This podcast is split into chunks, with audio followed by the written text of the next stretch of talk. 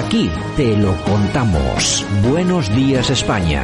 Buenos días. La Ratonera, un espacio de análisis de la actualidad con Armando Robles y Santiago Fontenga. Críticos, ácidos, alternativos, otra lectura políticamente incorrecta de lo que sucede en España, Europa y el mundo, y no nos cuentan. Armando Robles, eh, bienvenido, buenos días. Buenos días, Santiago, ¿qué tal? ¿Qué tal el fin de semana?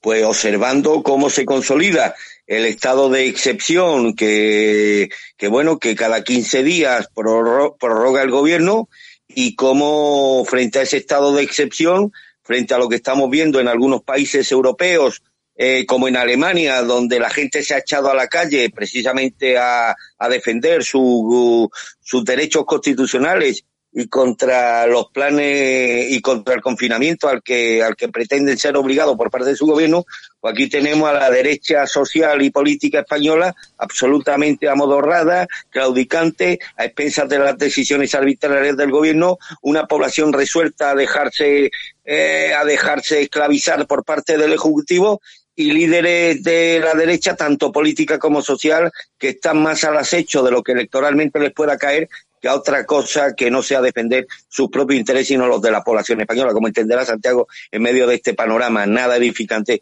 pues uno no puede haber sido ser optimista luego de este fin de semana que no ha sido nada nada más que la continuidad del anterior del otro y me temo que de lo que de los que tienen todavía que venir. Bueno, manifestaciones que se están produciendo por medio mundo, Estados Unidos, Alemania, en Europa, en varios países, gente que ya está cansada de tanto confinamiento y que está saliendo a la calle directamente para pedir que se les deje, de que se les deje salir. Menos aquí. Menos aquí, claro. Menos aquí, Santiago. Menos, menos en España, somos que somos así, estamos, eh, nos gusta, parece que nos, que nos gusta que nos pongan el yugo, ¿no?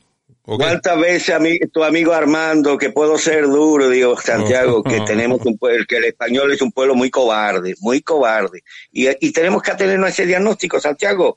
Tú puedes querer mucho a un enfermo, pero si quieres que el enfermo sane, tú te tienes que atener a un diagnóstico real. Tenemos al pueblo probablemente más cobarde del mundo y que nadie espere reacción por parte de los españoles más allá de las patéticas caceroladas y de, y de la exposición del cabreo a través de redes sociales. Bueno. Esto es poco, eh, esto nada representa y nada va a cambiar. Bueno, y luego encima que el que sale, sale también sin ningún tipo de precaución. Pero bueno, ese es otro, es otro esquema. En fin, bueno, oye, nos quedamos en Málaga porque ahí tenemos eh, al otro lado de la línea telefónica Gonzalo Sichar. Don Gonzalo, buenos días.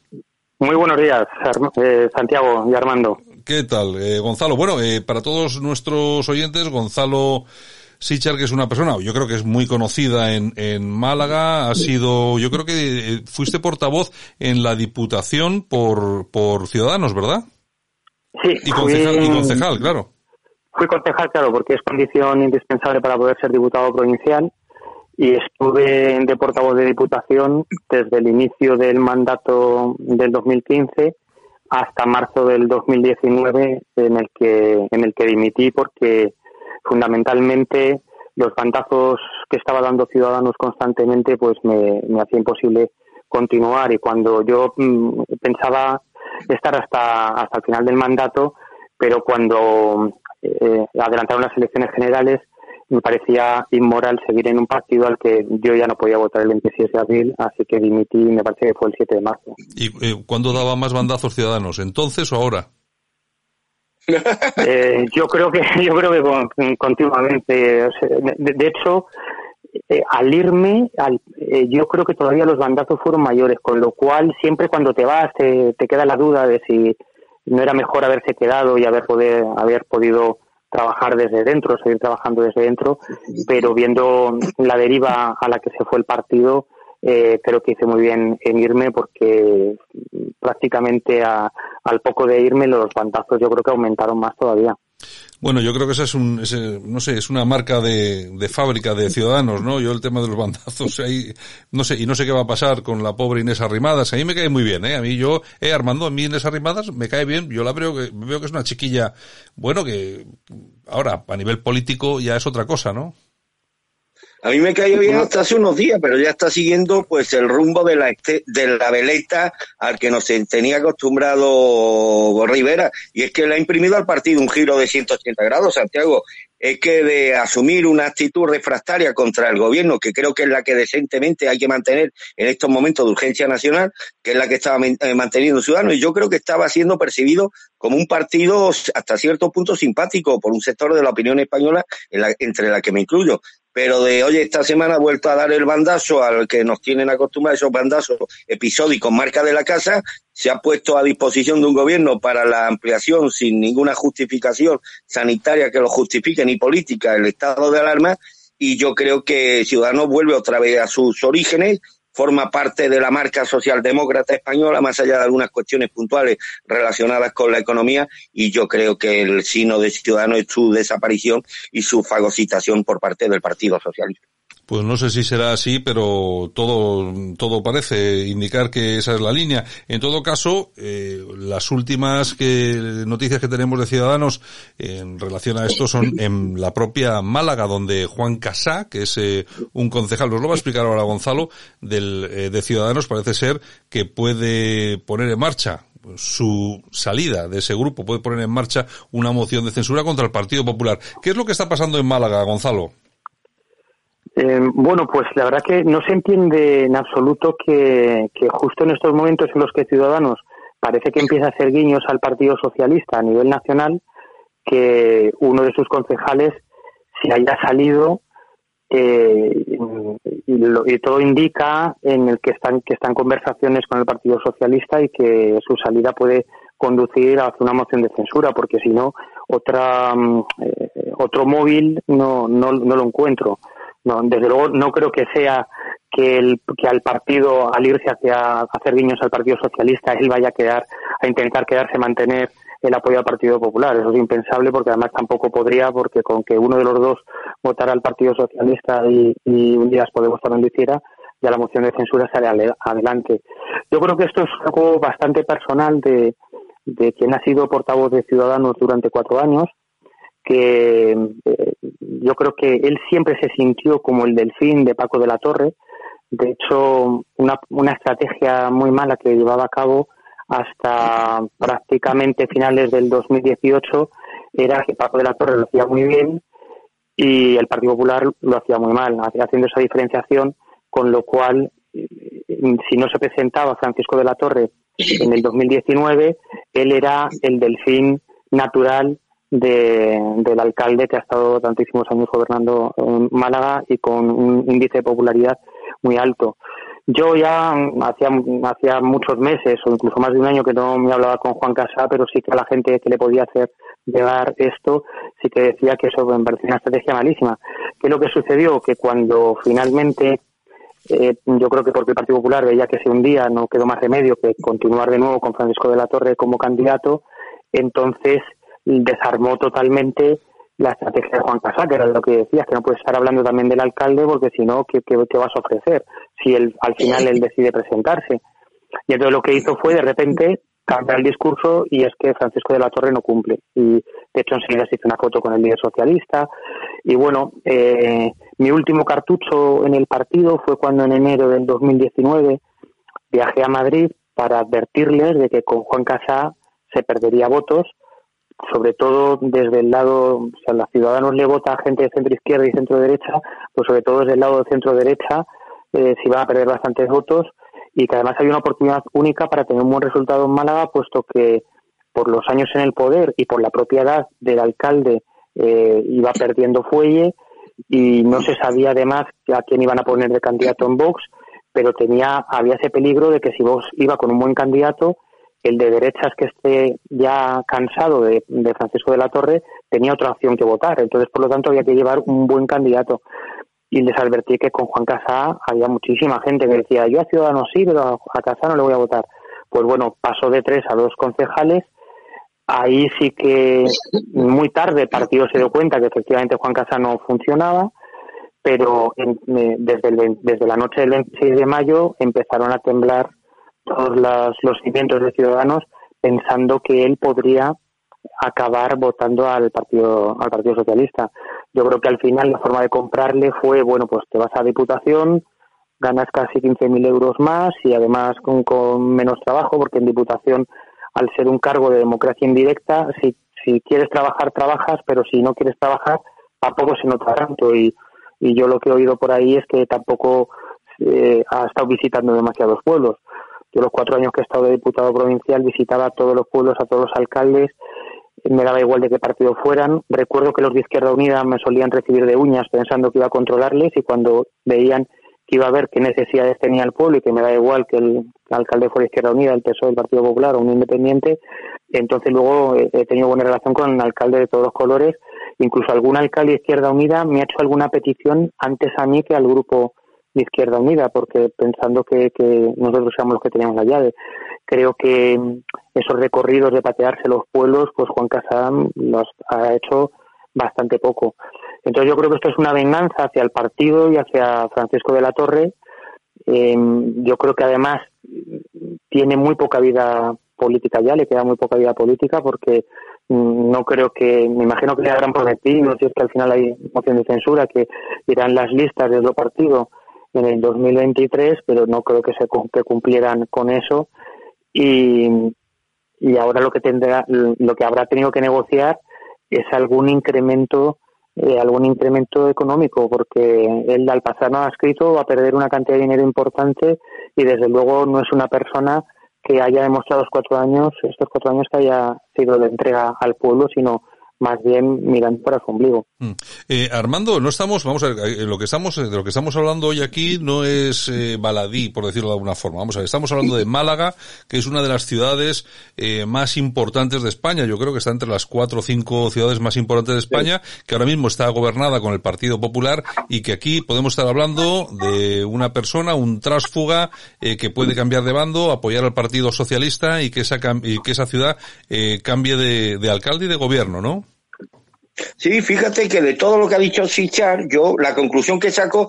es que, que este Casá eh, representa el paradigma de lo que es el político de nuestro tiempo, es decir, la, la, la subordinación del interés colectivo al interés personal. Es decir, como el PP no ha satisfecho mis expectativas y demás, cuando yo no estoy en política para satisfacer mis expectativas, sino para servir a la comunidad, pues entonces yo doy un vuelto, un vuelto, una vuelta de tuerca y yo me pongo, actúo por libre, traiciono a los electores que me han votado, al partido que confío en mí y ahora pues le regalo no la alcaldía a quien yo quiera en función de mis propios intereses eh, personales, no los intereses de la ciudad. Hay una cosa que quiero corregir. Eh, estamos hablando de Málaga, como dice Santiago, es una ciudad que representa, mm, es la quinta ciudad de, importancia, en importancia de España es la capital más importante junto a Madrid que gobierna el Partido Popular y hablar de la gestión del Partido Popular en Málaga es hablar, nos gusta o no chichar, de una transformación sin precedente en una ciudad europea. Yo no he visto cambios tan profundos en una capital española como los que se han operado en Málaga desde el año 95, que es cuando entra el PP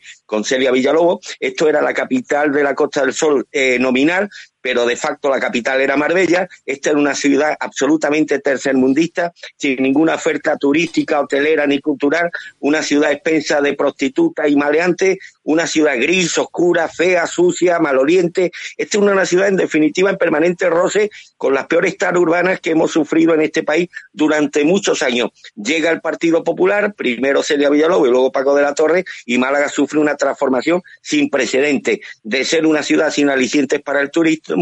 se convierte en una referencia a nivel mundial de turismo cultural, turismo crucerístico, se transforma el centro urbano, eh, toda la zona de la Alameda, de la Alameda de Colón se convierte en un sojo cultural similar a los mejores que existen en el mundo, se transforma la calidad de vida, aumenta la calidad de vida, es decir, que esto pasa a ser un destino turístico de primerísimo orden con rincones absolutamente gratos y muy agradables a los ojos a los ojos de los turistas. Evidentemente todo esto se puede poner en riesgo ahora si triunfa esa moción de censura auspiciada por los intereses particulares de un kinky llamado Juan Casar. Un kinky al que yo calé en el 2014 cuando lo, lo, lo, entrevisté por primera vez para los oyentes que no lo conocen, ni tienen por qué conocerlo, porque este Mindundi no es absolutamente nada. Este señor llegó creo que de, del norte de España, estuvo viviendo en Argentina unos años, con un pasado muy oscuro,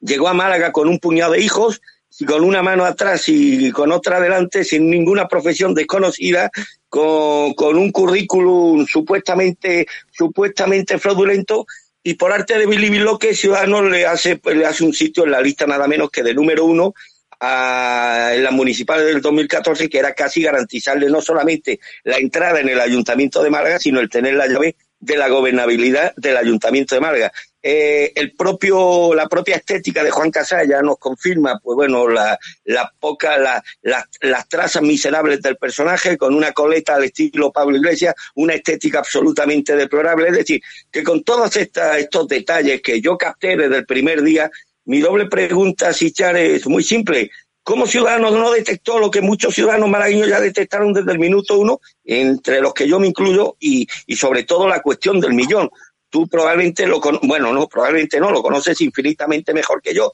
Lo has tratado, has tenido que convivir con él, viste que la convivencia política con esta persona cuya insaciabilidad era, era, era ilimitada, pues mmm, así imposible cualquier proyecto político donde hubiese que sumar esfuerzo y todas estas cosas que tú tuviste que sufrir en carne propia. Va a haber, eh, conociendo al personaje, ¿habrá finalmente moción de censura? ¿Tiene Paco de la Torre los días contados al frente del Ayuntamiento de Málaga?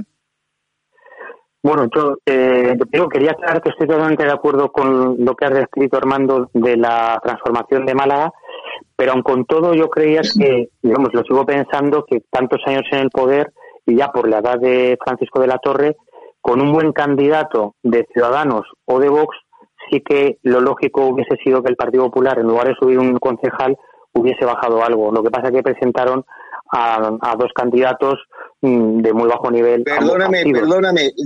perdóname, Chicha, discrepo profundamente de lo que acabas de decir. Precisamente el principal capital político que tuvo el Partido Popular para mejorar sus resultados con respecto al 2014 era Paco de la Torre y por eso Paco de la Torre tuvo que seguir siendo candidato. Vox se quedó sin, sin votos en Málaga. Vox perdió 50.000 votos desde las generales hasta las municipales celebradas un mes más tarde. Ese, esos 50.000 votos que perdió Vox, ¿a quiénes fueron a parar? ¿Al Partido Popular o a la figura de Paco de la Torre, alcalde emblemático donde los haya y los haya habido en este, en este país? Yo creo que Paco de la Torre ha sido el principal activo político del Partido Popular y tú lo sabes. Sí, me, me, he explicado mal entonces. O sea, el, el Partido Popular tuvo que acudir de nuevo a Francisco de la Torre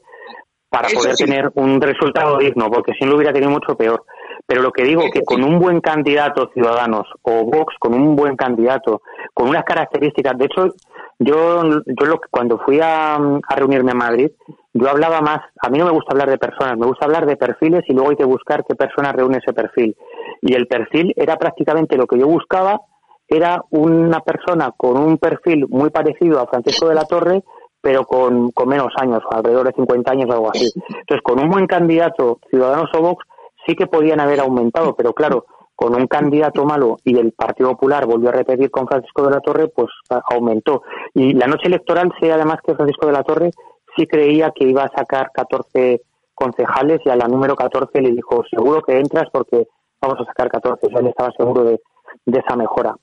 Ahora, eh, una de las primeras disputas que tuve con Juan Casa fue que yo traté de que fuera obligatorio en los cargos de ciudadanos, bueno, no solamente los cargos de ciudadanos, sino que Ciudadanos iba a la propuesta para que fuera obligatorio en todos los concejales y los diputados provinciales el que tuviéramos que exponer públicamente nuestro currículum y vida laboral, que lo importante es la vida laboral, que es donde no se puede mentir, o por lo menos viene la empresa donde dices que has trabajado. Puedes mentir en el puesto, pero no en la empresa. Ahí él se cerró en banda y yo lo que quería era a ver si se atrevía a plasmar en un currículum que había sido director de un hotel de no sé si cuatro o cinco estrellas en Costa Rica, como él presumía, y de lo cual yo ponía en duda viendo lo mal que, que trataba los, los recursos humanos del partido. O sea, es una persona que quita y pone gente, que, que les paga miserias cuando había dinero suficiente para... Yo no entendía, teniendo el mismo dinero el grupo municipal que el grupo de diputación, ¿por qué nosotros pagábamos dignamente y ellos pagaban migajas a los colaboradores, los quitaba, los ponía. No hablaba el grupo municipal de a quienes contratamos, yo me enteraba posteriori, o sea, yo estaba totalmente apartado del grupo municipal desde el minuto uno. Tuve las primeras disputas en el verano del 2015, las elecciones fueron en el 2015, y, y, ya en julio tuve las primeras disputas. Y una persona que me dijo, venga a tender puentes, e intentó tender puentes en verano, en septiembre dejó de colaborar con el grupo municipal porque no aguantaba las faltas constantes de respeto de, Juan Casá. O sea, es una persona que, bueno, hay quien me decía que, en su currículum, antes de dedicarse a la política, se definía como buscavidas. Lo que pasa es que ha quitado toda, toda, todo ese periodo, lo ha borrado de Internet. Pero no sé si ya hace tiempo que no miro el LinkedIn de, Juan Casá, pero cuando era concejal al menos, eh, ponía todos los, los consejos de administración donde de los que formaba parte como parte de su currículum y, yo por ejemplo en mi currículum no, nunca he puesto que he sido vicepresidente de la empresa Costa del Sol, eh, Planificación y Turismo Costa del Sol, porque entiendo que eso va dentro de mi cargo como diputado provincial. Pues él ponía, no sé si ocho nueve, un montón de empresas municipales donde era consejero, que además ponía consejero delegado y no era consejero delegado, era simplemente consejero, y ponía eso, digo, este se notaba a la legua que es una persona que no tiene ningún, ningún currículum profesional. Mm. Eh, eh, Gonzalo, bueno, eh, eh, me parece que esto es lo también es lo normal, o sea, eh, las personas que no mienten ese tipo de cosas, visto lo visto y sobre todo viendo el presidente del gobierno con su currículo y sus sus doctorados, etcétera, etcétera, pues bueno, es, es lo normal. De todas de todas formas, el Ciudadanos lo que ha tenido durante mucho tiempo no, porque no solamente ha pasado en Málaga, ha pasado en otros lugares de España, ha echado mano de personas, mm, bueno, no sé, que nos ha resultado muy raro, personas mm, eh, que con un currículo realmente, vamos a, vamos a, ser eh, en esta ocasión eh, buenistas, reducido, pero en, en, todo, en todo caso, personas que, vamos a ver, mm, no le igual que a ti no te suena este caso, a nadie nos ha sonado bien, ¿no? Que se haya echado mano de esa gente. Sí, bueno, que como una persona, no me acuerdo si eras tú o Armando, que como una persona como, como Juan Casá, eh, que enseguida te das cuenta de la poca profundidad intelectual que, que tiene, cómo ha podido liderar um, la lista en una ciudad como, como Málaga. Yo creo que es que Ciudadanos y en general los partidos políticos lo que quieren es gente fiel y si está menos preparada mejor porque entonces les van a discutir menos las cosas. Yo recuerdo una vez que argumenté muy bien por qué las diputaciones provinciales debían distinguirse, cosa que ahora pongo más en duda después de conocerlas mejor, pero en aquel tiempo hicimos una argumentación bastante buena, pero al final el partido nos obligó a abstenernos, que también era una cosa que me cansaba muchísimo, somos éramos el partido de la eterna abstención. Y entonces yo le dije a, a, a Hernández Guay, que es parlamentario andaluz, muy cercano a Juan Marín, le dije, si aquí lo único que va a contar es que lo, lo que diga Albert Rivera y el resto somos peones que apretamos el botón según nos diga, yo en ese juego no entro. Y me dijo, pues esto es lo que hay. Resultado, yo estoy fuera y él sigue de parlamentario y otros cuatro años que va a estar ahí cobrando un buen sueldo cuando venía también de, de la nada, ¿no? Entonces, esto es el tipo de perfil que prefieren los partidos políticos de hecho, casi todos los que somos profesores universitarios o tenemos una carrera profesional eh, con profesiones liberales y, con un currículum más o menos bueno, nos, somos los que nos hemos, ido, nos hemos ido. Quedan todavía algunos buenos, no digo que todos los que queden sean malos, pero eh, Ciudadanos ha sido mm, un espanta mm, gente con, con buen currículum eh, tremendo. Estoy pensando ahora, por ejemplo, en, el que fue portavoz de Ciudadanos en Torremolinos, profesor de filosofía, también al final no aguantó, tuvo que dimitir. Se trajeron a uno de, del País Vasco, el mayor atractivo que tenía, que era un militante, un activista LGTB, y entonces eso vende mucho en Torremolinos, pues a los dos meses se ha ido del partido y está eh, eh, muy estrechamente unido al Partido Socialista. es que es lo de siempre. De, todas, formas, eh, Armando, a mí me da la sensación, y viéndolo desde fuera, y ya, y ya digo a todos nuestros oyentes que este tema, estamos tratando un tema de Málaga que puede parecer local, pero no es local, porque es un, es un tema que es muy importante para toda España. Es una de las ciudades más importantes de España, y en este momento, ciudadanos, o por lo menos personas vinculadas a ciudadanos, van a servir de cuña para que cambien de gobierno y que la izquierda se haga ni más ni menos que con ciudades de este calibre, Armando. escuchando.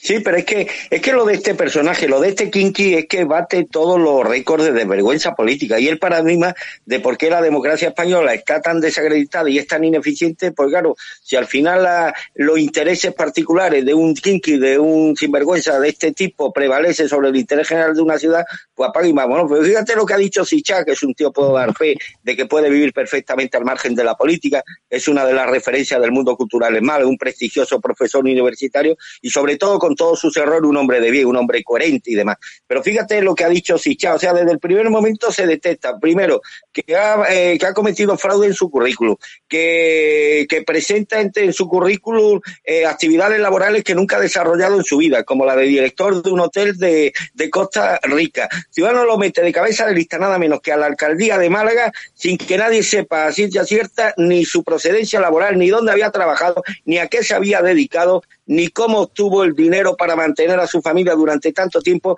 ni qué estuvo haciendo en la Argentina, ni qué estuvo haciendo en Cantabria, su región natal. Es decir, de él se, se desconocía prácticamente todo. Esto no fue hoy,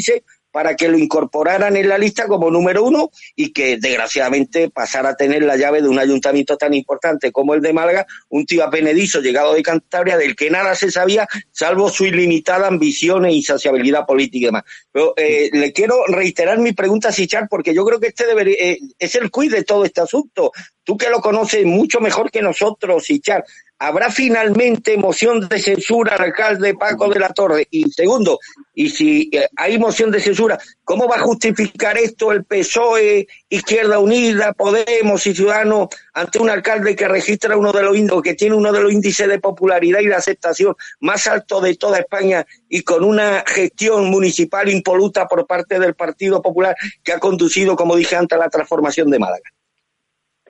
Bueno, además, eh, hay que decir también que aprovechar el estado de alarma con una pandemia que abarca los cinco continentes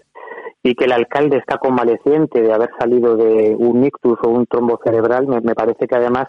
eh, muestra más la casadura moral de este, de este personaje. De este personaje y del Partido Socialista si está involucrado en esto, que igual igual no hay moción de censura, pero, pero la verdad que sí si no hay moción de censura, no se entiende que sale ganando Casa y por lo tanto una persona tan egoísta no, no va a hacer un movimiento si no saca alguna ventaja. Entonces, mm, además, el Partido Socialista, yo recuerdo que me encontré después del 26 de mayo, cuando estaban las negociaciones, me encontré en una ocasión al portavoz socialista y me preguntaba, ¿tú qué crees que hará Casa? O sea, él, él tenía ganas de que votara el Partido Socialista y yo le dije, que te vas a fiar de alguien que es capaz de traicionar a los suyos. Entonces, eh, yo de, a quien tengo por una persona bastante ética es al portavoz de, que era portavoz de Izquierda Unida antes y ahora es el portavoz de la coalición Podemos con Izquierda Unida, mm, Eduardo Zorrilla, lo tengo por alguien bastante ético. De hecho, eh, se ha atrevido a hablar y a decir que no es el momento de una moción de censura, el Partido Socialista está callado, yo creo que está callado porque está trabajándose precisamente Izquierda Unida y trabajándose también el argumento que tendrá que hilar muy fino para poder dar algún tipo de argumento a, por qué hace una moción de censura a Francisco de la Torre, aunque si al final no encuentran el argumento adecuado, pues tirarán millas y, y total, dos semanas de la gente enfadada y luego ya se hacen con el poder y yo creo que el argumento tampoco les va a importar tanto. Eh, Ahora, Gonzalo, yo pienso que sí. Sí, no, eh, vamos a ver, es que también tenemos que ir terminando porque también tenemos ya, que llevamos ya media hora, pero hay una, ahí también hay una cuestión de fondo que es importante. Ciudadanos está en plena descomposición. Este hombre, yo, yo, yo, no le conozco de nada, tonto no creo que sea, y estará, Y, estará pensando, esto se descompone, no, no nos va a votar, vamos, ni Cristo en las próximas elecciones, así que voy a aprovechar la jugada y allá donde me ofrezcan algo, allí que me voy, ¿no? Igual le vemos en las listas del PSOE en las próximas. Yo creo que eso está dentro de la promesa, pero dudo que esa promesa la fuera a cumplir. Sabes que luego los pactos políticos muchas veces no se cumplen y, no, no sé cómo podrá amarrarlo y que realmente vaya en la lista del 2023, porque es que es una persona que descompone los equipos y sería algo bastante traumático para el propio Partido Socialista. Eh, Armando, ¿esto le pasa, le pasa factura a Ciudadanos a nivel nacional? Hombre, evidentemente Málaga no es cualquier ciudad y sobre todo es que la gestión, es que Paco de la Torre es un emblema en Málaga, que ha sido un emblema a nivel nacional, o sea, es, es una opinión corriente en cualquier sitio que, que Málaga ha sufrido una, una transformación sin precedente asociada a una figura como es la de Paco de la Torre, cuya capacidad de gestión pues yo creo que es incontrovertible, nadie la puede discutir. Yo creo que has dicho, has dado en la clave, Santiago, este sinvergüenza cuya única patria es el dinero y siempre tentado a buscar su propio beneficio y no el beneficio de la ciudad, ni el partido, ni la comunidad, ve que el proyecto político al que él se sumó hace unos años está ya amortizado, él sabe que su recorrido político es hasta que dure este mandato municipal, luego ¿qué va a hacer? ¿Va a montar su propio chiringuito político? Pues no, ahí acaba, ahí acaba toda la biografía política de Juan Casas. Y él ha movido, ha movido ficha porque tiene que, tiene que garantizarse un futuro económico y ese futuro económico pasa por darle una,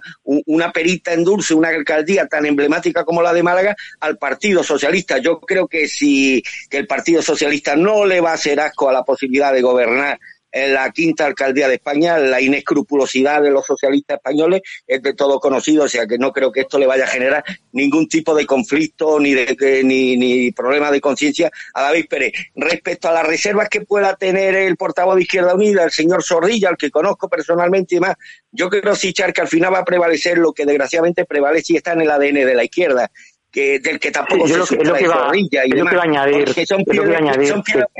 a una herencia ideológica y esa herencia ideológica pasa por, eh, por, por infligir el mayor daño posible a la derecha y el odio a la derecha como una razón política de ser y de existir y demás. Por lo tanto, yo creo que esas reservas, si es verdad que existen por parte de, de Zorrilla, van a ser disipadas por cuanto va a tener muchas presiones por parte del PSOE y de sus propios compañeros de Izquierda Unida para que ceda a la, a, la, a la tentación que ahora mismo tiene David Pérez de convertirse en alcalde de Málaga sin haber pasado por las urnas, simplemente por la traición de un personaje absolutamente advenedizo, de una auténtica escoria política que responde al nombre de Juan Casa. Eh, eh, Gonzalo, un minuto, si quieres acabar con algún detalle más. Sí, no, iba, iba a añadir con eso que, que pese a la, a la ética de, de Eduardo Zorrilla, eh,